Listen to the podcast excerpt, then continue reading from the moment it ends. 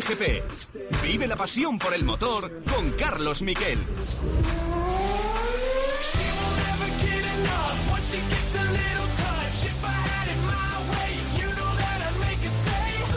Hola, ¿qué tal? Buenas tardes, bienvenidos a Cope GP, vuestro programa barra podcast, que eh, me hace gracia porque cuando hace programa de radio alguien se mete, cuando hace podcast en el moderno. Bueno, es el, el mundo que tenemos hoy en día. Lo podéis escuchar a cualquier hora del día y podéis coger la parte que más os guste, porque va a ser un Cope GP en el que vamos a tener de todo.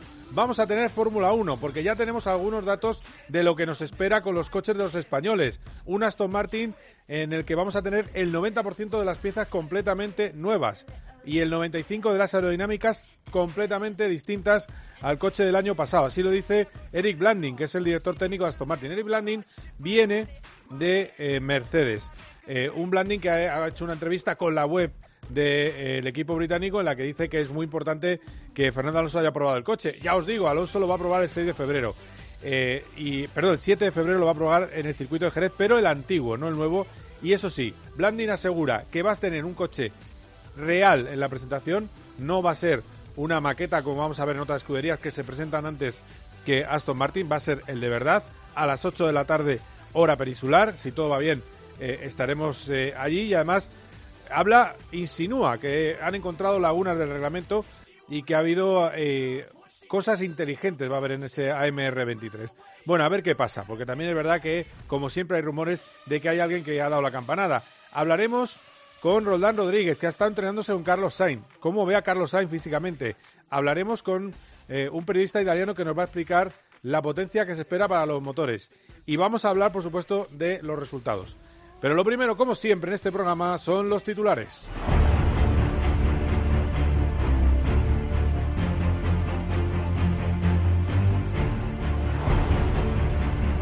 Hay mucha ilusión con Aston Martin, evidentemente. Eh, es el equipo que más ilusión genera o que más eh, ganas hay por ver qué han podido hacer.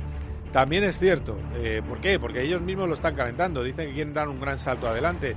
Un gran salto adelante en términos de Fórmula 1 es pasar de ser el séptimo barra sexto equipo, en realidad era el sexto en prestaciones, de la Fórmula 1 a ser el cuarto. Eso ya sería un grandísimo salto aerodinámico y sobre todo de prestaciones.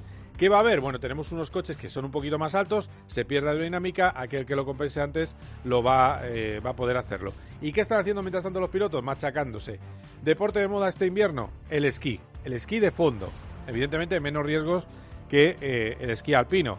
Eh, es, ya sabéis, con unos esquíes vas haciendo una travesía, es muy duro y lo está haciendo Fernando Alonso, que además está en una concentración en los Alpes italianos, donde también ha estado, por cierto, Carlos Sainz, y este es el mensaje, después de mucho tiempo callado, el mensaje que le dice a los eh, fans de Aston Martin.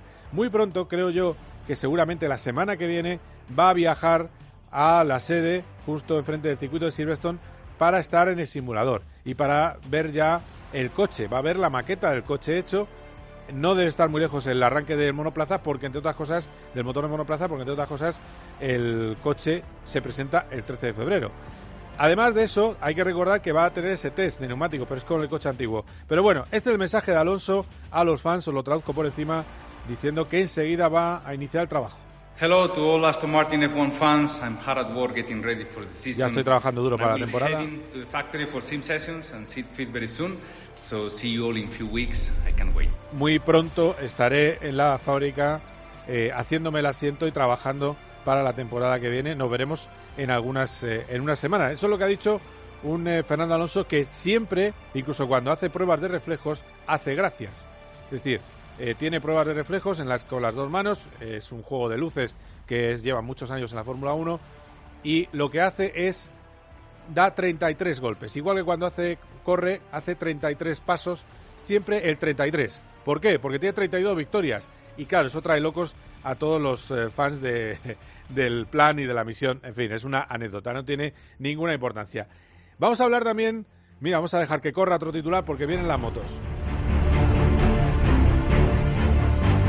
Alex Márquez, en la presentación de eh, Ducati, del Ducati cliente con los que corre, hoy han presentado la Ducati, la Ducati del campeón Mañaya, la Ducati oficial, llevará el 1, y Alex Márquez ha hablado de su hermano, Marc Márquez.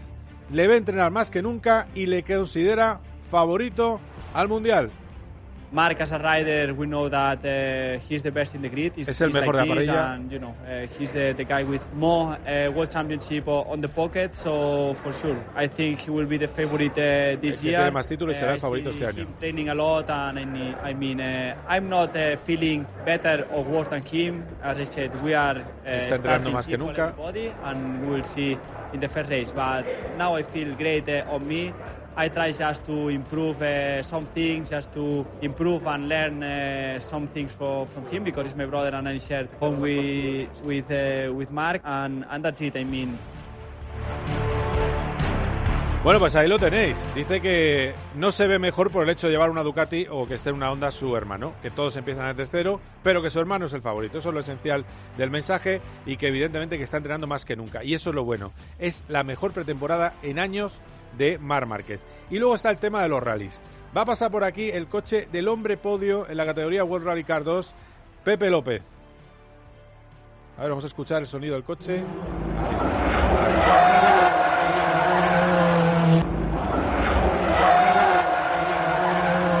Ahí tenemos el sonido del coche, porque hemos tenido Rally Monte Carlo. Lo mejor ha sido la actuación de Pepe López, dos scratch en su categoría, y el que lo ha estado siguiendo todo lo que ha pasado es Charlie Hola Charlie, ¿qué tal? Muy buenas. Hola Carlos, muy buenas tardes. A ver, titulares rápidos. Ogier, nueve victorias, récord histórico, pero cuidado, que una no era puntuable para el Mundial. Así que a lo mejor por ahí Loeb todavía tiene un, un hilillo para decir que él está igualado, ¿eh? Sí, no, porque también la inscripción de aquellos años con el IRC, cuidado, ¿eh? no sé yo. Ya, Si vale. no tenían incluso más, más rivales, pero sí, como prueba del Mundial efectivamente hay una que no que no es, pero bueno, el ganador del Monte Carlo, nueve. Nueve, Aquí no hay, ahí no hay tutía. Y oye, a pesar del dominio, que lo ha dominado de principio a fin, solo 18 segundos Cale Robampera, ¿eh? No está nada mal el rally de, del No. campeón del mundo. No, o sea, Cale, desde luego. A, a ver, hay que decir que el rally salió, entre comillas, muy fácil. O sea, yo no recuerdo un monte tan seco, jamás. Y lo llevo siguiendo algún año. Sí, sí, sí. Jamás, ¿eh? jamás había visto, prácticamente ha habido cuatro zonas con una plaquita de hielo, nada más. El resto seco, pero seco total. Entonces, pues eso le ha favorecido. Y le ha favorecido mucho también que el Álvara le comió mucho el coco, diciéndole que para ganar en Montecarlo primero hay que acabar en el podio, que tranquilidad, que a lo tuyo. Y hizo un rally de menos a más, empezando arriba. Y sí, 18 segundos, pero porque Oyer eh, sabiendo lo que pasa con las Pirelli, pues eh, arriesgó. Vaya. Bueno, pues eh, se ha cortado la comunicación. Si podemos, luego lo retomamos. Pero de- recordaros, séptimo puesto de Dani Sordo, que ha tenido problemas con el coche, no, ha tenido, no se ha sentido cómodo con el coche. Al final tuvo problemas incluso con el, eh, el motor híbrido en la última etapa, con lo cual acabó más retrasado. Y destacar, eso, Dani Sordo no ha tenido su mejor rally en Monte Carlo. Y destacar esa tercera posición de Pepe López, que va a ser protagonista en este programa. Vamos a hablar con él. Está buscando patrocinio para poder correr el rally de Portugal. Vamos a estar también con eh, Roldán Rodríguez, que ha entrenado con Roberto Meri, con Félix Porteiro y con Carlos Sainz. Enseguida lo vamos a tener y vamos a hablar con Paolo Filisetti. Además de irnos a Daytona, que el fin de semana que viene estarán las 24 horas de Daytona con Dani Juncadella, el equipo de Dani Juncadella, el Mercedes, en la pole de su categoría GT Pro. Y Borja González nos va a hablar de esa presentación de Ducati. El 1 para Bañaya y el 1 para también nuestro eh, campeón del mundo de Superbikes. Eh, desde luego es una auténtica maravilla conservar el 1. Es lo que hay que hacer. Ya sé que a la gente le gusta el 63, el 46 y todo eso, pero desde luego el 1 es el número de los campeones. Luego Alvarito Bautista va a llevar el 1 también en Superbikes. Hablaremos de todo eso en un Cope GP de crema, de lujo. Seguir ahí. First kiss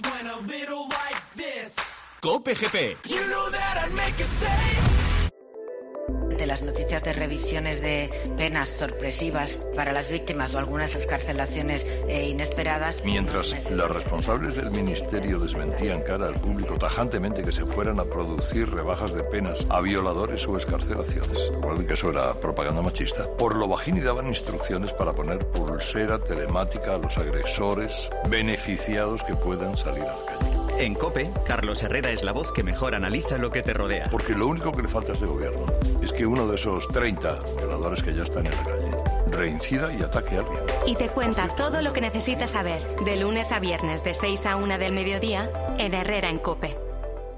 My first kiss went a little like this. Cope GP. Vive la pasión por el motor con Carlos Miquel. You know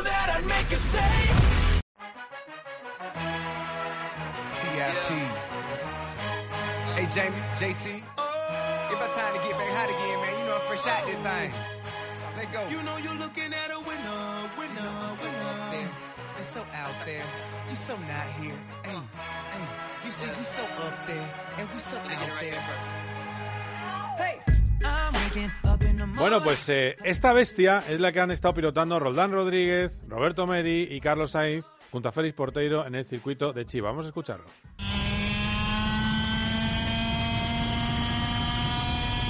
Hola Roldán, amigo. ¿Qué tal? ¿Cómo estás? Roldán.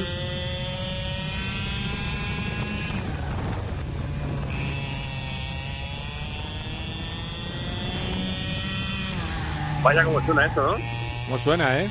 Joder, Qué barbaridad, ¿eh? esto debe de correr, me han dicho que corre eso. Es que corre pero bien, ¿eh? La historia. Corre pero bien. Bueno, bueno, pues eh, escúchame. eh, sé que anda muy liado porque anda con... con eh, estás en... Movidas varias. A la, movidas, María, no vamos a entrar en detalles. Pero oye, eh, primero, ¿cómo se te queda el cuerpo después de llevar un, un coche, un kart de estos? Porque para que la gente lo entienda, eh, es lo más agresivo pare- o parecido que hay a un Fórmula 1, ¿no? Es, es una salvajada, no, no es no, no es algo que, que la gente pueda conducir en general, o sea, es, es muy agresivo, no tiene nada que ver con un, con un carro de alquiler o con, incluso con un automático o uno de competición automático.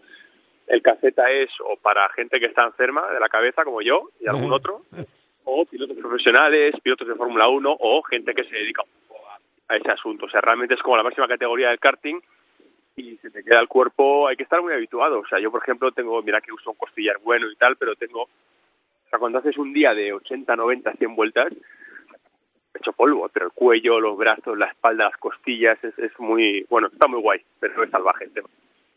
Oye, y, y, a ver, ¿cómo, ¿cómo ha sido esta experiencia en Chiva? A ver, hay que, hay que tener en cuenta que ellos están más rodados, han estado, estuvieron ya en, no sé si fue en Lonato, no, en Lonato no era, pero estuvieron en Italia ya rodando y luego se fueron a, a la montaña a hacer esquí de fondo y ya en España quedaron contigo en, en eh, Chiva. Tanto Teto como Félix Porteiro, que es el que aporta los cars, ¿no? El que lleva el balón, y luego eh, el propio Carlos. Al final, la sensación que te queda, ¿cuál es? Que está muy bien, ¿no, Carlos? Bueno, sobre Carlos, la verdad es que bueno, ya sabíamos que es un pilotazo, ¿no? O sea, lo sabe todo el mundo. Por algo es piloto Fórmula 1 Ferrari. Eso en la historia ha habido muy poquitos. Ya se sabe que es un piloto muy bueno, pero a mí, hombre, verlo de cerca trabajar y sacar el tiempo, construir la velocidad, y por el sitio está físicamente muy fuerte y no sé, mola mucho. La verdad es que es compartir pista, box, compartir un rato eh, de algo que tanto nos gusta como el karting con, con, con Carlos Sainz es un lujo y, y he visto muy fuerte, lógicamente, ¿eh? como se cabía esperar, pero la verdad que sorprende, sorprende lo, lo, lo, lo- bien que va, lo maduro que es y bueno, no sé, o sea, es un referente total. Y entonces el crono, El crono volando bajo, era una locura. porque vamos, eh, récord absoluto de Chiva. Sí, sí, sí, sí, la verdad que se sacó ahí una vuelta o sea, muy rápido todo el día, pero sacó una vuelta al final estratosférica y mola y mola porque al final el talento está muy bien y el talento es fundamental, pero pero de talento no no no se come, ¿eh? se come también de talento y además de trabajo eh, y, de, y de buscar un poco las milésimas en cada curva y, y yo creo que Carlos en eso es un especialista y, y lo demuestra cada día y lo demostró el otro día también. Oye, y Teto estaría enfadado porque él, él era el rey de Chiva. sí, no lo sé, no le pregunté, no lo sé. No, pero es verdad que Teto iba con, eh, digamos que Félix, que está todo el día en el karting y, y pesa menos, eh, Teto y Carlos iban muy parejos, ¿no? Tú un poquito más atrás, pero normal. Sí, sí, ellos tres van, van muy fuertes, están muy habituados y son muy buenos. Eh, yo estaba un, un pasito por detrás, eh, lógico y normal, pero pero bueno, la verdad que bien, ¿eh? o sea, con independencia de los tiempos, que bueno, siempre son importantes y tal, y siempre intentas ir lo más rápido posible, pero es un día de disfrute, o sea, poder compartir.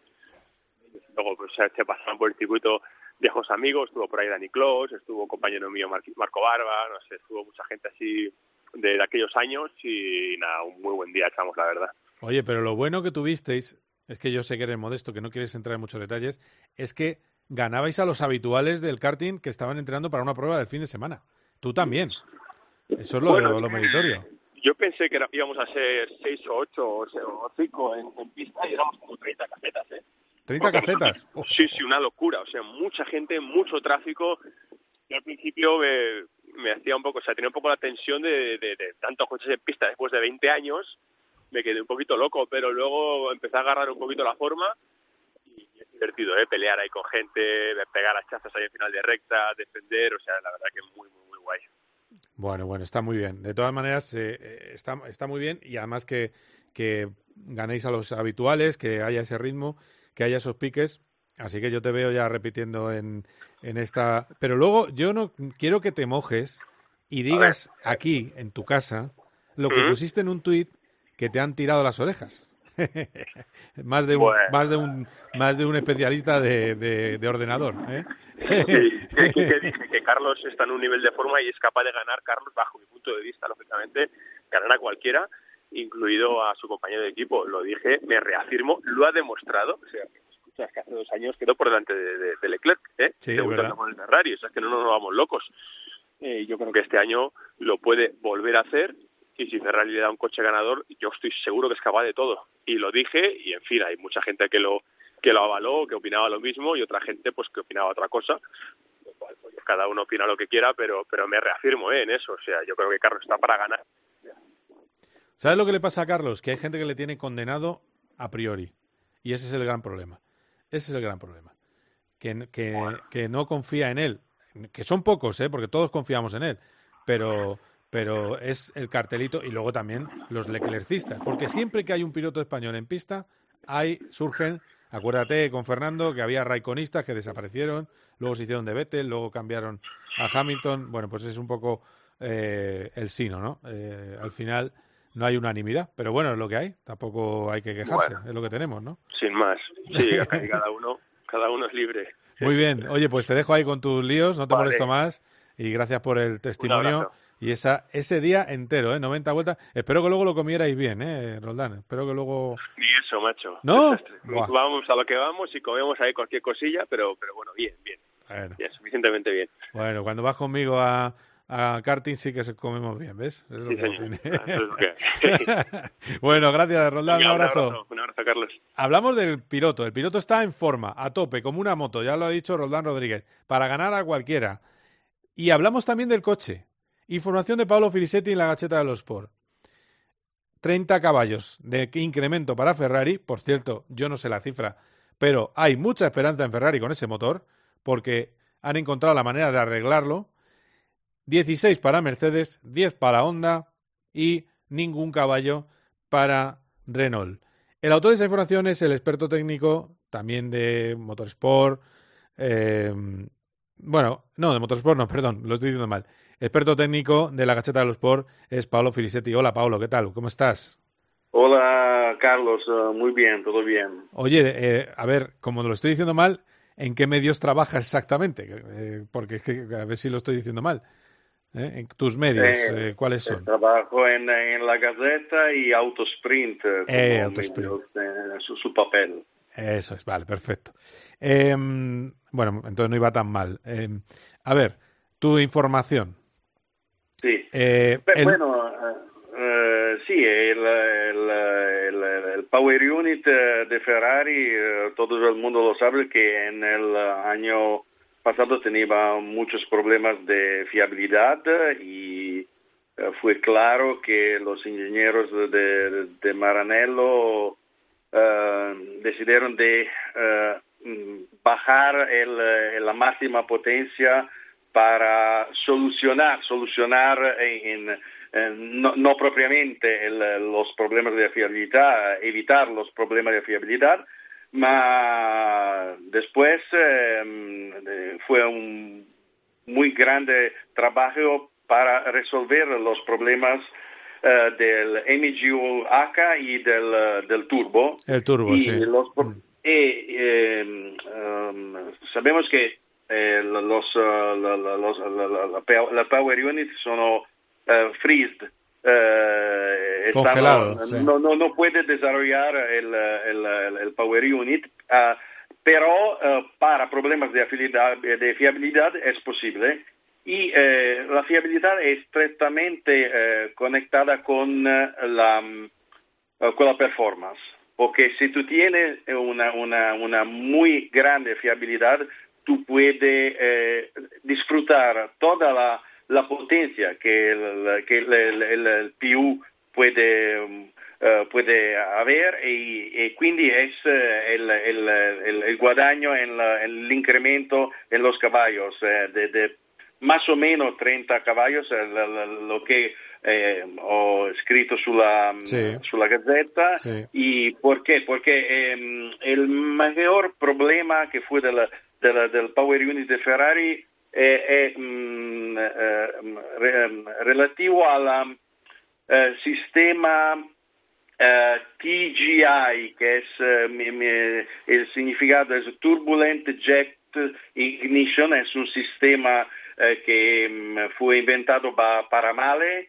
eh, ah, sí, por que- el, por el técnico, por el, la empresa austriaca, ¿no? Mahler, ¿no? Es Mahler, ¿no? Sí, de tedesca, tedesca. Ah, sí. Tedesca, alemana, sí, sí, sí. Eh, Y, y para Rolf Zimmermann, que es un ingeniero que trabaja para Ferrari, y eh, en, en el, eh, el año pasado no fue totalmente, totalmente eficiente este sistema y fue una causa que provocó los problemas de fiabilidad. Y eso eh, fue resolvido y, y el resultado son los eh, 30 caballos eh, más de, de este Power Unit. Eh, perfecto, bien, bien explicado. Efectivamente, es un sistema además que lo, lo implementó, lo, eh, lo empleó por primera vez en Mercedes, ese un sistema parecido, y Mercedes tenía problemas por ahí eh, hace tiempo. Eh, y luego eh, también lo mejoró Honda. Eh, Honda y después ha llegado Ferrari, ¿no? Esa es un poco la historia. Eh, claro, pero tú me dices, eh, ¿cuánta, ¿cuánto es por vuelta? ¿Medio segundo de, mejora solo por motor? ¿Sería? Oh, tú es sabes mucho. que eh, el- es todo el, el paquete, todo el package. Eh, porque si tú tienes un motor con más potencia, tú, pie- tú puedes haber um, mejor apoyo para el, el- el- el carro, para la- las, ah, a la delantera y, y- y trasera. Sí, más Puede carga aerodinámica, Cambiar sí, todo, todo, todo el setup. E eso va a, mejorar totalmente. E puede depender oh, dal, dal, dal circuito, eh, però creo que un tres eh, décimos de segundo come minimo eh, puede ser un, un vantaggio. Claro, claro. Una ventaja de 3, 4 décimas de Eh, claro. segundo, pongamos, sí. Eh, y luego está lo de Mercedes, motor Mercedes que lleva Fernando Alonso en Aston Martin. En el tema de. Mercedes es como he leído que no eh, era el porpoising, eh, que le llamamos en Sí. español marsopeo, no sé cómo se dice en italiano. Eh, bueno, el porpoising que todo el Se mundo ha dice visto. porpoising en italiano. Ah, porpoising, vale. vale, vale. No, sé- no sé si conoces el animal, la marsopa. ¿eh? En, Sí, la marsopa. la eh, marsopa. pues eh, mar- que sube y baja en el agua, ¿no? Pues, Sí, pues en España le llamamos marsopeo, vale. bueno, Marsopeo. pues sí, sí. Eh, claro, al parecer esos rebotes perjudicaban al motor Mercedes y tuvieron que quitar. O sea, la, la cuestión es la siguiente, porque sé que andan molestos en Renault. No es que eh, estén haciendo una evolución de potencia, es que el año pasado, en 2022, tenía- había potencia que no pudieron sacar en el caso de Ferrari por ese problema que tú has explicado y en el caso de Mercedes porque el- era tan fuerte el porpoising que eh, no podían explotar esos 16 caballos más, ¿no? ¿Va por ahí un poco la cosa?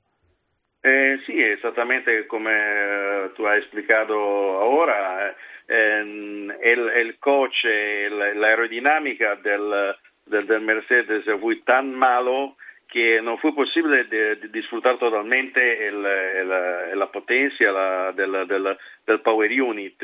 Eh, stanno un pequeño um, miglioramento del, del, power unit, ma um, minor, minor, no es de, de, de, de, de la, de, la, de la misma um, grandeza del, de lo- del, del Ferrari.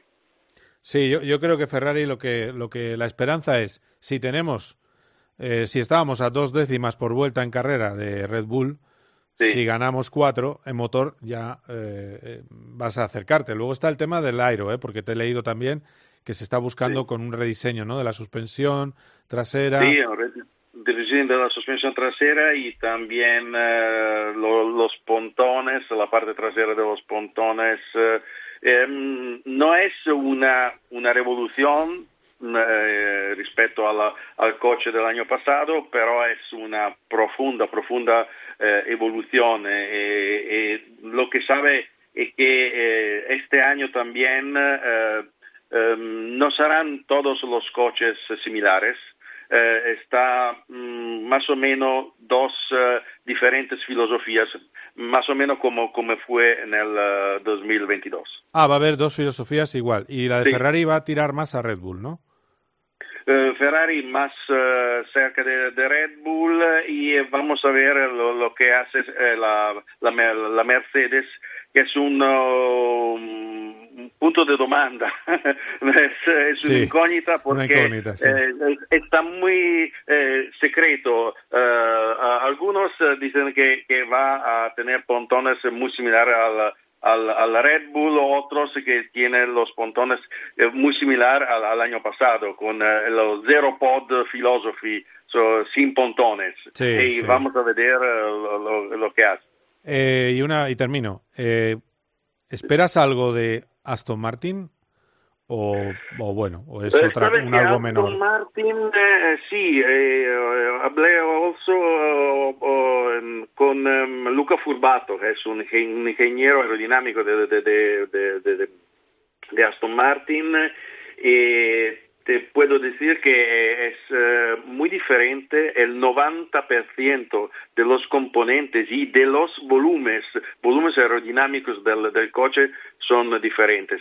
Eh, y que va a significar que las, eh, las formas, la- la- la- los perfiles del, del, del, del coche va a ser diferente eh, de lo que ah, de- de- del, año, del año pasado.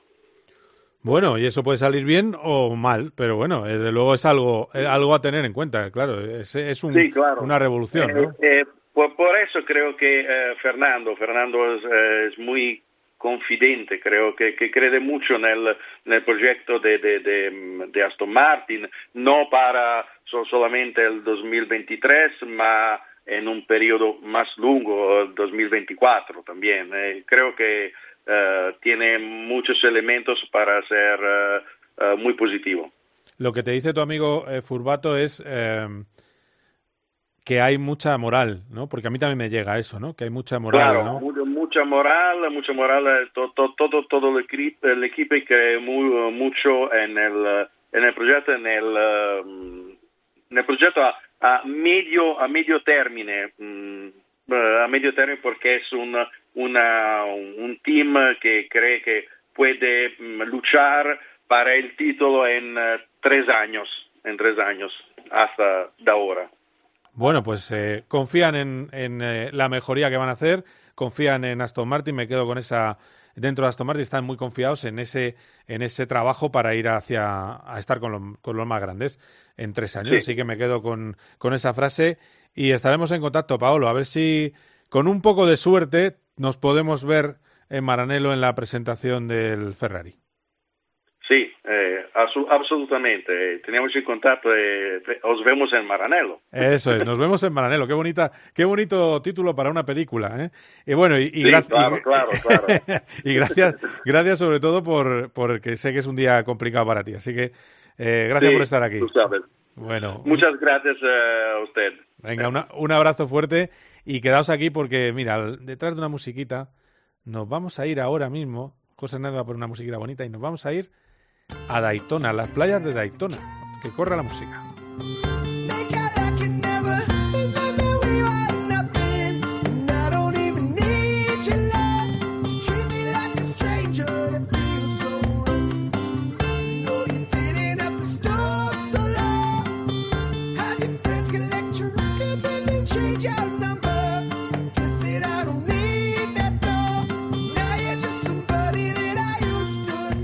Vamos a Daytona, donde vamos a hablar con un golfista. Un golfista que en realidad es un piloto de carreras y es amigo de esta casa.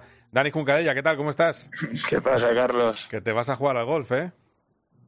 Hombre, hay que llenar el tiempo, ¿sabes? Aquí estamos dos semanas largas entre el test, eh, la quali de las 24 horas y la carrera. Y bueno, la verdad es que Florida es un paraíso para muchas cosas, para ir en bici, para correr y también para jugar a golf. Entonces aquí estamos ocupándonos un poco de todo. Ya, muy bien, muy bien. Eh, ¿Tienes handicap o qué handicap tienes o cómo, cómo le das? Sí, sí, soy handicap 8 con algo, pero hace mucho que no juego torneos. No, pero la verdad es que, mi- mira, aquí tenemos un, un abogado de las carreras que es súper fan, que viene a todas las carreras y encima se ocupa de muchos pilotos, que cada año, el lunes después de, de la cual y de las 24 horas, organiza un torneo jugamos todos los pilotos eh, y jugamos como por equipos, una modalidad que se llama Scramble y es, es muy guay porque el tío se lo ocurre un montón, hace unos trofeos para los ganadores, o sea que está guay. Bueno, bueno, muy bien, muy bien. Bueno, pues a, a disfrutar. Y con un handicap 8 yo creo que vas a estar entre los buenos. Eh, bueno, estáis Bueno. en... No, dime, dime, perdona. No, no, sí, está claro, eh, pero al final de lo que se trata es eso, de, de pasarlo bien, pasar un rato bueno. Vale, bueno, que vamos a lo deportivo. Pole, eh, salir desde la pole en vuestra categoría, que no es una pole física, porque evidentemente eh, hay varias categorías, eh, está la categoría gor- grande por encima, pero eh, ahí está con vuestro Mercedes en la primera posición. Os va a acompañar de segundo Alex Riveras, fue tu compañero Maro Engel el que hizo la, la- el tiempo de calificación. Claro, la pregunta es, y el cuarto está el que yo creo que es uno de los grandes favoritos, que es Antonio García. La pregunta es si esto puede valer para carreras, si tenéis un ritmo para optar a la victoria. Eh, no lo sabemos muy bien porque eh, aquí lo que pasa en Daytona es que la gente esconde muchísimo por el balance of performance para que no te pongan peso, te, te limiten y hay coches nuevos este año, el Ferrari 296 GT3 es totalmente nuevo, el Porsche también es un coche nuevo. Entonces, eh, es un poco difícil de saber. Nosotros hemos querido ser honestos con la organización y con, con la gente que se ocupa de, de- de esto y, y en la cual y pues enseñar nuestras nuestras cartas. Y estamos primeros en, en la categoría Pro y en la categoría Pro Am también Mercedes ha hecho 1, 2 y 3 o sea estamos los cuatro Mercedes ahí delante. Con lo cual creo que bueno es una estrategia poco poco atípica porque la gente pues eso se dedica a esconder pero creo que el, el nivel de esconder está llegando a unos límites un poco extremos y nos da la sensación que toda esta semana pues no estábamos aprendiendo mucho porque todos estábamos escondiendo y, yendo dos, dos segundos y medio más lento de lo que de lo que deberíamos ir y viendo los tiempos del año pasado cuando los coches no han cambiado tanto. Entonces eh, bueno no sé a nivel de carrera qué puede suponer esto y qué pasará y si tenemos ritmo, pero la verdad es que es una carrera tan larga que depende de muchísimos factores y yo creo que salir cuanto más adelante mejor a nivel de evitarte líos al principio, siempre eso es, es algo bueno, pero, pero realmente ya te digo que vamos un poco a ciegas. Em, hay muchos favoritos para la carrera, como dices Antonio con Corvette, pues eh, serán unos duros competidores tanto en Daytona como toda la temporada, eh, pero yo creo que ahora mismo no hay una película o no hay una, no hay una imagen clara de lo que de lo que puede pasar y habrá que esperar a las primeras horas de carrera para ver qué coches tienen más ritmo. Sí, no sé si has hablado con ellos, porque he visto también muy, muy retrasado a, en, en GTD a, a Molina, ¿no? Con un 17, que tampoco es muy normal. Eh, Sí, estaba ahí a, cu- a cuatro segundos, o sea, imagínate, es que, o tres segundos y medio. Al final, yo no sé lo que hacen las otras marcas, o puedo decirte lo que, lo que hacemos nosotros y no he tenido la oportunidad de hablar con Miguel después de la quali, pero sé que a nivel de, de problemas de base algunos eh, están sufriendo, algunas, algunos Ferrari, porque el coche, es- el coche ha llegado literal a la carrera, nuevo, y bueno, eso obviamente conlleva ciertos contratiempos, pero pero bueno, el coche tiene un pintón, o sea, ese coche acabará siendo competitivo sí o sí. Es que se llama sandbag ¿eh? El- en, el, en el argot. Para el que no lo sepa, sandbag Sí. es, eh, es, un, es una jerga como si llevaras eh, un montón de, de, de bolsas de arena en el coche, es decir, que estás haciéndote lento. Eso es un poco lo que se hace, porque claro, ¿cuándo se aplican el Balance of Performance? Durante esta semana, ¿no? Bueno, ya se ha aplicado, se ha aplicado uno inicial, que es como una referencia inicial, eh, pero, pero bueno, a partir de ahí eh, lo que ocurre es que van, a- van adaptándolo según lo que ellos ven, según los datos que tienen, Sí. pero mm, es eso que a veces es difícil, ¿no? De, de- de- de ver cuando, cuando la gente hace su sandbagging. Eh, entonces, eh, desde fuera, es, sí, es muy fácil tú ahora ver los resultados de la cual y dices, hombre, los Mercedes corren mucho, están 1, 2, 3 y 4. Sí, claro. Pero es que eh, hay gente que está mm, tomándoselo un poco a cachondeo, ¿sabes? Entonces, bueno, veremos qué, veremos qué pasa la próxima semana. Yo espero que no que no esto no repercuta negativamente hacia nosotros, pero bueno, que si lo hace, si es así, eh, el día de la carrera ya veréis que, que las demás marcas de repente van a correr un montón y bueno, a largo plazo al final eh, la organización no quedará bien si, si eso ocurre, ¿sabes? Entonces, difícil de ver. Claro, porque hay. A ver, pero ¿cómo, cómo lo hacen? ¿Ponen un poco más de brida o es con peso? ¿Cómo Hay, se hace? Hay varias opciones, hay varias opciones, depende del coche. En el caso de nuestro coche sí tenemos una entrada de aire del motor, que es una brida. Ahora mismo tenemos una brida de 34,5 milímetros, entonces te van, te dan, van, van de paso, va de medio milímetro a medio milímetro, entonces te pueden dar o más grande para que corra más o más pequeña y luego también te pueden añadir peso em, sobre el peso total del coche.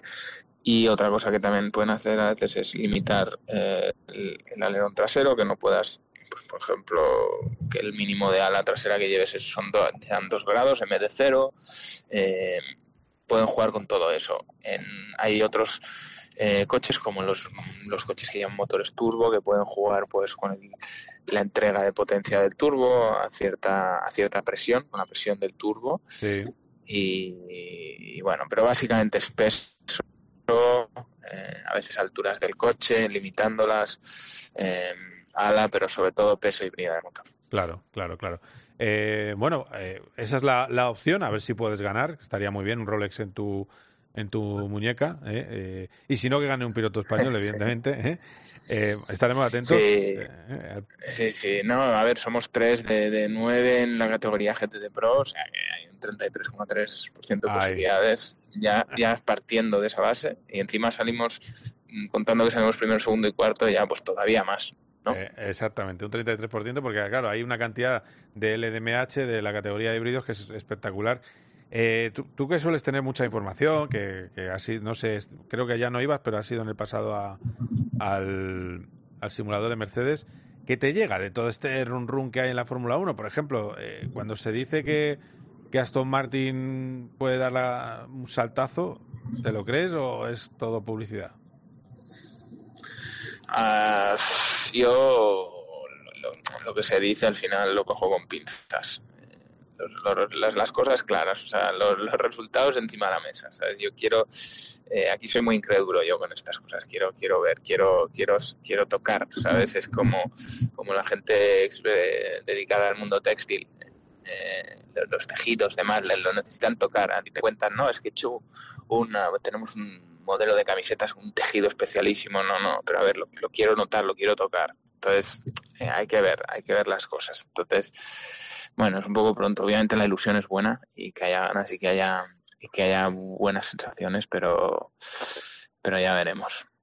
Ya, sí, hay muchos sitios con mucha ilusión. Es verdad que Aston Martin es de los que está más arriba en el en lo que dicen los cursis de hoy en día del hype, ¿no? De, de la sensación de que puede pasar algo distinto, ¿no? Pero bueno, No, ahí- y, si, y si tienes en cuenta el hecho de que de, de los coches de media parrilla eh, o equipos, digamos, equipos de media parrilla que en el pasado hayan conseguido hacer un coche competitivo para estar delante, el único es Racing Point, que en su día con el Mercedes Rosa pues eh, tenían un coche para ganar. Eh, los demás siempre, al final siempre ha estado Mercedes, Ferrari, McLaren, Red Bull. Eh, pero los demás, el único que en su día lo consiguió mira, fue Racing Point. Entonces eso es una buena señal. sí, copiando, pero bueno, eh, pero había que hacerlo, sí, Pero, efectivamente. pero, pero lo hicieron. Sí, sí, sí, eso es verdad, eso es verdad. Eso es un argumento que, que, que me, me dijo Fernando para fichar por Aston Martin. Dice, hace, hace dos Mm. años eh, ganaron al- alguna carrera. Como diciendo, bueno, Sí, sí. cuidado. Es que es verdad. Mm. Es verdad. Bueno, pues a ver qué pasa. Y luego Ferrari con esos caballos. que Pero también Ferrari, la prensa italiana siempre les pone caballos, de todo, le pone todo. Es el campeón de invierno Sí. tradicional. Eh, pero bueno, Ferrari Sí, es otra cosa. claro. Yo creo que estamos tranquilos de que va a tener un buen coche, eh, más o menos. Otra cosa es... Seguro. ¿sabes? Eh, la evolución o otras cosas. Bueno, pues te dejo, ¿eh? que tienes ahí una semana llena de... ¿Cuándo volvéis a rodar con los coches? El jueves ya volvemos a tener entrenos, practice, eh, dos, dos sesiones, una nocturna y nada, dejando todo ya preparado para, para el, el gran acontecimiento. No habrá como aquella vez, que lava por la noche prácticamente. No, va a ser normal las No. temperaturas. Esperemos que no. O sea, desgaste de neumáticos. Ese es el problema que podéis tener. A ver qué pasa. Bueno, eso siempre, pero, pero aquí lo bueno es que corremos con Michelin, que es una marca que, que siempre hace muy buen trabajo con sus neumáticos y, y realmente creo que en la carrera no, no creo que haya ninguna ninguna falla, ningún problema así de neumáticos. Muy bien, Dani, un placer como siempre. Dale duro al golf y sobre todo a la carrera. A ver que a ver si hay suerte el fin de semana. Cuídate mucho, ¿eh? Venga, Carlos, un abrazo. Abrazo. Like. Cope GP. You know Paco González, Pepe Domingo Castaño y Manolo Lama lo dan todo. Lo pasamos de miedo. En el deporte. En el entretenimiento. En la información. ¿Con qué sale el Barça? Tiempo de juego. Con Paco González, Manolo Lama y Pepe Domingo Castaño. Los referentes de la radio deportiva. My first kiss went a little like this. Cope GP. Vive la pasión por el motor con Carlos Miquel. You know that I'd make a.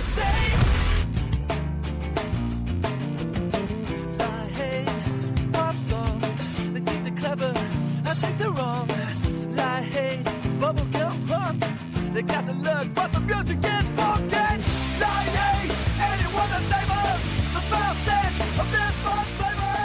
Bueno, pues hablamos de rallies. Rally de Monte Carlo. Rally, ya lo decía antes Carlos Barazal, un rally eh, realmente sobre seco. eh, un rally en el que, bueno, eh, no ha habido muchas sorpresas, sobre todo en la cabeza, porque ha dominado eh, Ogier.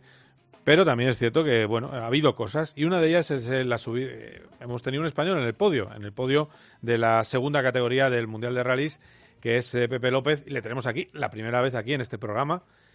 Fíjate qué deuda tengo yo pendiente de no haber hablado con Pepe López. Bueno, pues le tenemos aquí. Hola Pepe, ¿qué tal? ¿Cómo estás? ¿Qué tal? Muy buenas. Oye, eh, enhorabuena lo primero. Eh, Muchas gracias. Tricampeón de España y, y dejando huella de, de lo que yo he visto en los en los tramos españoles. Yo te he visto en, en los tramos de Madrid, vas eh, finísimo eh, y al final, pues como siempre el problema es el presupuesto, porque las manitas las tienes. Sí, sí, bueno, es un, es un deporte, ¿no? Que, que requiere de, de mucho, bueno, de presupuesto, ¿no? Al final no, no es, no es una raqueta o unas, unas botas de fútbol y, y bueno, pues eh, yo creo que hoy en día es un poco la, eh, la tónica habitual es, es eh, el, el, ver como pilotos o programas pues no salen por falta de presupuesto. Sí, claro, porque es que hemos tenido, mira que me han salido buenos pilotos del Nacional, eh, ahí está la brega de, de Fren Arena con el europeo, y siempre cuando llegas a World Rally Car 2 y World Rally Car hay un muro, un muro que, que se ha sorteado dos veces, realmente, tres veces, Jesús Pura, Carlos Sainz, Dani Sordo, y no hay forma de tener un piloto regularmente en un equipo oficial de, del World Rally Car. Sí, sí, yo creo que es complicado. Además, en los últimos años, pues por cómo está la situación, no ya no solo en el automovilismo en general, en, en el mundo, pues entre las crisis, las, los, los COVID o las guerras, pues todo se, se hace más complicado a la hora de, de intentar conseguir un presupuesto para, para un programa de estos, ¿no? De, de esta envergadura, tanto en rallies como en otras disciplinas, ¿no? Del automovilismo y, y bueno, pues ahí estamos un poco los los chavales no que hemos que hemos soñado alguna vez con con ser eh, o Fernando Alonso Carlos Sainz pues intentando hacernos un, hueco pero pero ya te digo que siempre la el muro es eso el, el tema de, conseguir los recursos para para poder optar a ello. Porque ahora estás intentando eh, tener el presupuesto para Portugal no para correr el rally Portugal bueno, no, no tanto como para un rally en concreto para Portugal. Sí que es verdad que es la siguiente cita del Campeonato del Mundo que, más a mano nos cogería, eh, pero bueno, eh, un poco yo vine a este rally sin ninguna mira, ¿no? no, no sin, un programa completo en el Mundial, eh, venía al Campeonato de España hecho algunas incursiones en el Campeonato del Mundo, pero pero no venía eh, con ninguna mira, ¿no? Sabía que eh, no, no tenía nada, que el, no ya lo tenía, como solemos decir, y venía a este rally a ver si podía hacer algún resultado y nos podría eh, ayudar eh, o hacer de, de, de altavoz, ¿no? Y bueno, eh, lo hemos conseguido, espero que que podamos convencer o hacer ver a, a gente que tiene que tomar decisiones, pues que somos capaces de, de estar en, entre los mejores del mundo y, a ver qué pasa en los próximos los próximos meses. Mira, y además has dado espectáculo, ¿eh? Porque fíjate, fíjate cómo, cómo pasabas por el Turinio.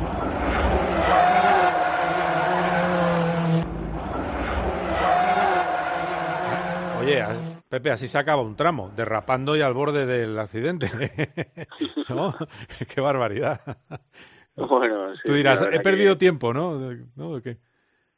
Sí, fue en, bueno, de estas situaciones eh, un poco así anecdóticas que te pasan en los rallies. Eh, llegamos a la final de tramo, las ruedas muy calientes, además esa mañana habían pasado mucha sal en el puerto de montaña para evitar heladas y demás y, y con un setup un poco agresivo en el tren trasero y bueno, entramos ahí bastante de costado, tuve que, manejarlo como pude y, y entramos así. Desde luego que no fue buscado no entrar así, pero es de esas cosas que te pasan en los rallies, que en algunas curvas patinan más de la cuenta y, y tú estás en modo ataque, ¿no? Y bueno, pues te toca solventarlo de la mejor manera posible y salió salió así el- la llegada a meta. Oye, has, eh, empezaste en el karting con 11 años eh, y luego te pasaste a enduro, o sea, has pasado por un montón de especialidades. Al final, ¿por qué rallies? ¿Por qué te, te gusta más rallies que circuitos? Bueno, los rallies como que siempre han estado muy presentes en, mi vida. Mis padres ya corrían rallies, ¿no? Y, siempre ha sido una disciplina que ha estado muy presente. A mí me han gustado siempre la, el, eh, las ruedas, el olor a gasolina. eh, no siempre estaba jugando con eso de pequeño y, bueno, y al final me decanté un poco por ese momento que tienes que decidir entre si circuitos, rallies. Pues a mí me gustaban siempre los rallies mucho y, y decidí, decidí tirar por ese camino. Empecé con el tema del, del car cross, que es como el karting pero en sobre tierra y cuando ya pude cumplir los 18 años pues me, me, me- vamos cuando me cuando cumplí los 18 años me pude sacar carne de conducir y empezar a competir en rallies Y referencias, pues tienes 27, o sea que estás todavía joven, pero referencias tuyas. Bueno, me hablabas de Fernando y de Carlos, ¿no? sí bueno aquí en España sin duda no que son eh, los dos pilotos que más alto han llegado y y bueno pues eh, eh, referencias pues de muchos no mucha gente muchos pilotos eh, sí que es verdad que no suelo tener así muy mitificado a nadie no pero vamos eh, eh, me encantaría llegar al al mundial el poder demostrar el- la- las capacidades que que tengo yo y que tiene todo mi equipo no que son al final los que te es un deporte muy de equipo. El tema de los rallies no no es ya te digo como comentaba al principio de la entrevista no es algo sencillo, no es una raqueta unas botas de fútbol, es algo que, que requiere de mucho esfuerzo de mucha gente y a mí me encantaría pues eh, intentar algún día devolverles a, toda esa gente el esfuerzo que han hecho por mí para, para que hoy en día pues estemos eh, o hayamos hecho un podio en el mundial, ¿no? Oye, y cuando bajas del podio, ¿no, no tuviste algún guiño de algún, eh, de algún equipo rival o no te dijeron nada? Porque esas cosas también en caliente ayuda mucho. Es decir, oye, buen rally, felicitaciones, eh, Sí, sin duda que un resultado así, o sobre todo en una carrera como Monte Carlo, que es para mí o para mucha gente, yo creo que es el rally más importante del mundo, pues ayuda y agita muchas cosas. Eh, es un poco además lo que buscaba antes del rally cuando nos inscribimos como pudimos última hora, pues buscaba eso, más allá de un resultado a largo plazo, pues a corto plazo y, y ha sido un poco así. Yo creo que muchas cosas se van a mover en los próximos días, semanas y espero que podamos llegar a buen puerto.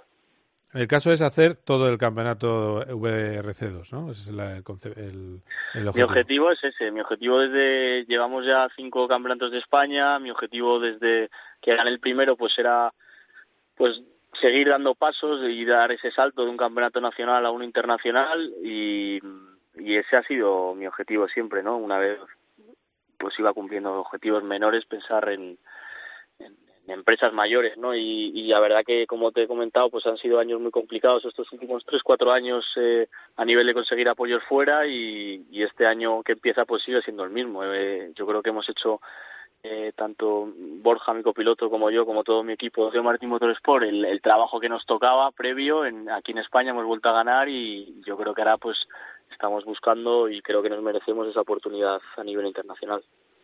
Sí, sí, yo ya te digo. Eh, además el tema, en tu caso además no tienes miedo a la tierra, que también te he visto en tierra y, y vas eh, también muy bien. O sea que, que en eso no sería problema. No, no, bueno, de hecho yo además es la disciplina que me gusta. Yo empecé como, como te comentaba en tierra, en carcross, no, no empecé Sí. en karting como suelen empezar todos los pilotos aquí en España y, y es en la que me encuentro más cómodo y vamos, eh, de hecho en el mundial de rally pues es la que más predomina, ¿no? El, el mundial son no sé si 12 o 13 carreras y 10 de ellas o 11 son en tierra. Bueno, pues eh, mira, yo te veo hablar con confianza. Si tú a un patrocinador le llegas con, le hablas como me estás hablando a mí, eh, ¿sabes lo que pasa? Yo no tengo dinero para dejarte, pero, pero vamos, eh, te patrocino seguro. Así que mucha suerte, eh, Pepe Borja Rozada, eh, varias veces campeón de España, en tierra, en asfalto, un gran talento que, que al fin le hemos visto brillar donde yo creo que tiene su sitio, que es en el, en el Mundial de Rallys. Así que mucha suerte, dos scratch, recordémoslo, que para mí eso, eso es lo que llama la atención, esos toques, ¿verdad? El, el- muchas veces el scratch, porque claro, si uno llega a tercero de rebote, no. ¿Cómo has luchado el tercero y cómo has hecho los scratch? Eso es de talentazo. Así que, no sé, a ver si te vemos en el Portugal, que sería lo, lo mejor que podríamos decir. Sí, a ver, a ver si hay suerte, esperemos que todo que todo salga bien y nada, encantado de hablar con vosotros. Muy bien, habrá más. Un abrazo fuerte, cuídate, Pepe. Vale, un abrazo. Venga, Hasta que luego. vaya bien. Eh, vamos a hablar ahora mismo, enseguida, de motos. My first kiss went a little like this. Cope GP. You know that I'd make a save. Hemos venido a charlar cara a cara, a conocer muchísimo más de cerca al entrenador campeón del mundo. A Lionel Scaloni es muy difícil que conceda entrevistas. Hola, mister. ¿Qué pasa, Juanma? Buenas noches a todos. Juanma Castaño saca a sus invitados cosas que no le cuentan a nadie. ¿Te ha cambiado mucho la vida? Pensé que iba a ser un poco más tranquila, la verdad. ¿Tienes miedo al avión? Sí, terror, no miedo. ¿Lo pasas mal? ¿El día antes ya estás eh, pendiente? Siempre, siempre. Porque allí lo que hay es, supongo, el deseo de que Scaloni continúe al frente del equipo, ¿no? Espero sentarme con el presidente y ver si llegamos al acuerdo que... De lunes a viernes, de once y media de la noche a una y media de la madrugada, el partidazo de Cope. El número uno del deporte. My first kiss went a little like this. Cope GP. Vive la pasión por el motor con Carlos Miquel. You know that I'd make a save. I got the magic in me. Every time I touch that track, it turns into gold.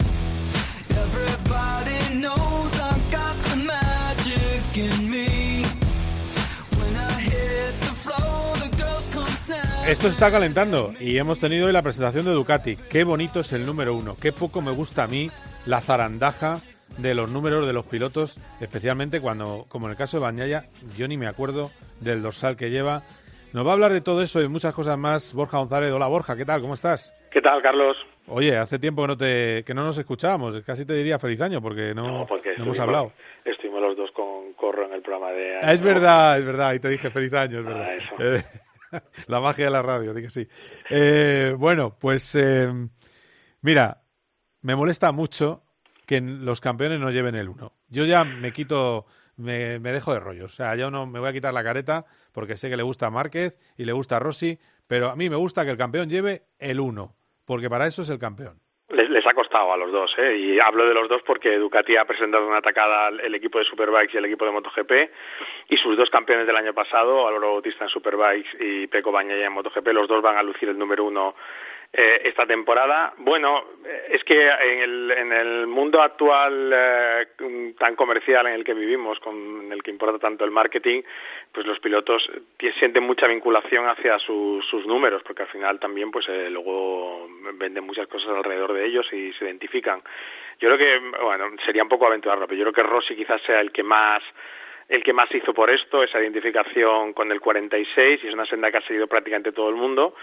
Y bueno, pues yo creo que este año ha jugado también el factor Ducati, la presión propia de la, de la fábrica. Esto, hablando el año pasado con Álvaro Bautista, me lo decía, que bueno, que, que le, le empujaban un poco a usar el 1 y él tenía dudas porque había usado toda su vida el 19 y bueno, pues como herramienta de también de marketing igualmente para Ducati es eh, buenísima, es un puntazo tener a sus dos campeones defendiendo los números unos, además sabiendo ellos que tienen la mejor moto eh, y bueno, pues es lo que se ha desvelado hoy. Hubo una, una, un error, digamos, por parte de Ducati, porque el otro día se, les col- se le colaron las fotos con los números unos, creo que fue el domingo, en la web oficial y ya el mundo se lo, se lo pilló y hoy los dos pilotos eh, han confirmado esto. Lo que está claro, también luego juega, y tú lo sabes, en los deportistas de élite, el factor malfario. Superstición, sí. Claro, entonces yo los que recuerdo así eh, de, en, en clase reina que, que he visto como campeones del mundo, que fueron Jorge Lorenzo cuando ganó en 2010, antes Nicky Hayden en 2006 y Casey Stoner en 2011 creo que fue,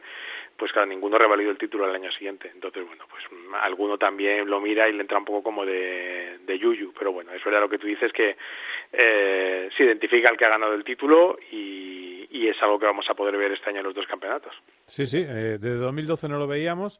Alvarito Bautista, que, que va a intentar revalidar, y también eh, Peco Bañaya, asusta un poco, que dice eh, Daliña que es una moto que presenta muchas evoluciones técnicas, pues entonces se van a, van a despegar.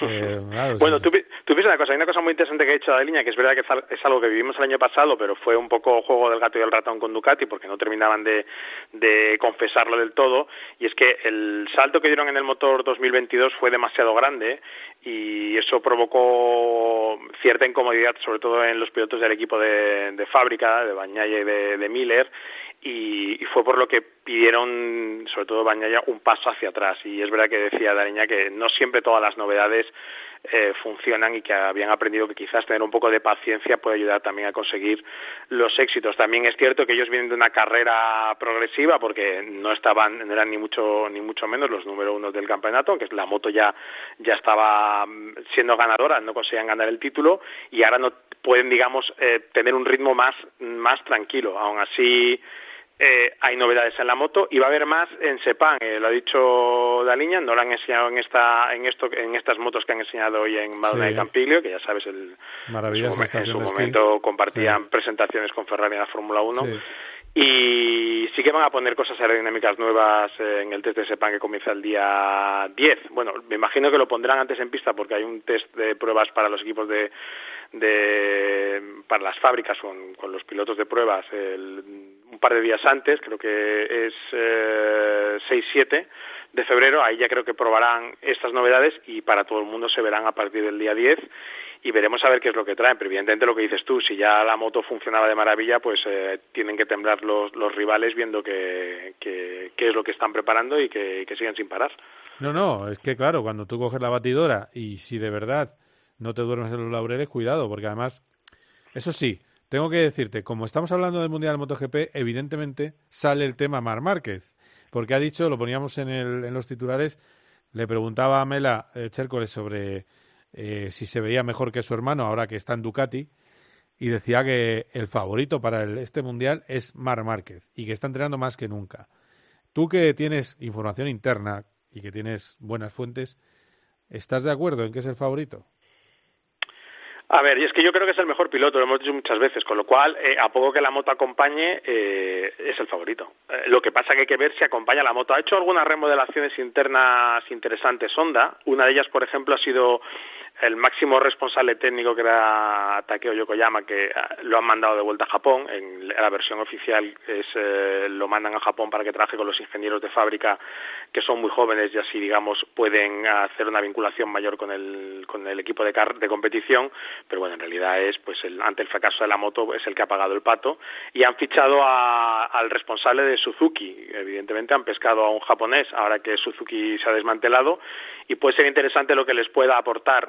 Yo supongo que más por el momento del fichaje en un medio plazo, más que en un corto plazo, porque ya lo que lo que esté programado para Sepam más o menos irá hacia adelante. Pero bueno, parece que empiezan a moverse, aunque sea solo en clave japonesa, y va a depender, lo de Mark va a depender todo de eso, de si, si la moto da ese pequeño paso que él pedía y si lo da pues sí evidentemente va a ser el va a ser el favorito porque es el mejor piloto va a tener de hecho mira el otro día estaba viendo un documental que hay en en Dazón eh, esto es una charla en realidad en cuatro capítulos Ah, sí, con, con sí, Aspar, sí. Cribillé, Jorge Lorenzo, Dani Pedrosa, que yo lo recomiendo porque es muy interesante. Eh, hablan más Lorenzo y Pedrosa, pero es verdad que tienen mucha, mucho historial de enfrentamiento entre ellos y está bien verles ahora comentar cosas y, y también se tiene que Pedrosa sigue valiendo más por lo que calla que por lo que dice porque realmente se va cayendo continuamente. Pero decía Lorenzo que para él los dos mejores pilotos de la parrilla, hacía cinco pilotos, decía, ¿no? Una segunda línea ponía a Bañaya, a Bastianini y a Jorge Martín y en la primera línea ponía a a Mar Márquez y a Cuartararo. Bueno, pues Cuartararo y Márquez en ese sentido están un poco en la misma situación, dependiendo de lo que hagan sus marcas. Eh, Cuartararo con el agravante de que Yamaha solo va a contar con, con dos motos esta temporada. Entonces veremos a ver si con eso les vale para poder plantar cara a Ducati y darle una moto competitiva a Fabio, que además también tiene, digamos, la incógnita del compañero de equipo, porque Morbidelli, después de ser subcampeón del mundo en 2020, muy cerca además de Joan Mir, eh, está completamente desaparecido y le van a necesitar en Yamaha para para que tenga, para digamos trabajar en esa evolución de la moto. Bueno, pues lo mismo que para Cuartaro vale para Mark, si el trabajo de las fábricas es mínimamente decente, ellos pueden poner un extra para plantarle cara a Ducati. Bueno, pues vamos a ver. Efectivamente, ellos ponen a la Ducati y luego lo que venga, pero, pero bueno. Eh, Bueno, esto, escucha, esto sin desmerecer en absoluto a los pilotos de Ducati, porque evidentemente tanto Bañaya como, como Bastianini mm, han demostrado un gran nivel, ganaron 11 carreras el año pasado entre los dos, Bastianini fue la revelación absoluta de la temporada, enseñó cosas que, que nos sorprendió a todos, o sea que hay que darles también un, ese margen del crédito y no, y no decir todo que es, que es la moto, la moto evidentemente ayuda, pero las motos han ayudado siempre también. sí, sí, sí, sí, sí, está claro. Eso que se llaman carreras de motos. Exacto. Eh, bueno, pues a ver, eh, día 10 de febrero, primera cita importante, enseguida ya del eh, Mundial de MotoGP y bueno, y Alvarito Bautista a por todas y al que se queje de lo que pesa, pues que se tome unos ravioles. Bueno, ya he puesto, hoy estaba viendo la presentación online porque no estaba en, en Madonna y su compañero de equipo Rinaldi, mm, yo lo he visto, me parecía un centímetro más bajito que Álvaro, o sea que Ah, vale. que, que, que a misma moto, a misma moto ganó él. Bueno, y el año que viene también ha dicho Daliña, bueno, este año, pues ya hablo más bien temporada que viene, o sea, temporada Sí. que va a empezar, Daliña ha dicho también que la, la, la Panigale de Superbikes también está, está mejorada en todos los aspectos, incluido motor, o sea que también ahí podemos decir eso de que se prepare la competencia y, y a lo mejor también pues Álvaro puede defender con, con una buena herramienta su, su título. Vale, vale. Bueno, pues a ver qué pasa con eso.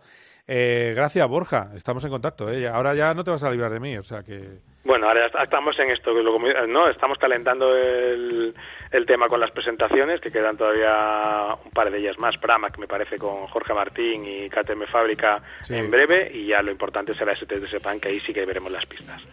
Muy bien, gracias, Borja. Un abrazo. Un abrazo, Carlos. A ver, esto eh, para darle un cariño. Al principio del programa se nos ha ido la comunicación con Carlos Barazal. Hola, Carlos, ¿cómo estás?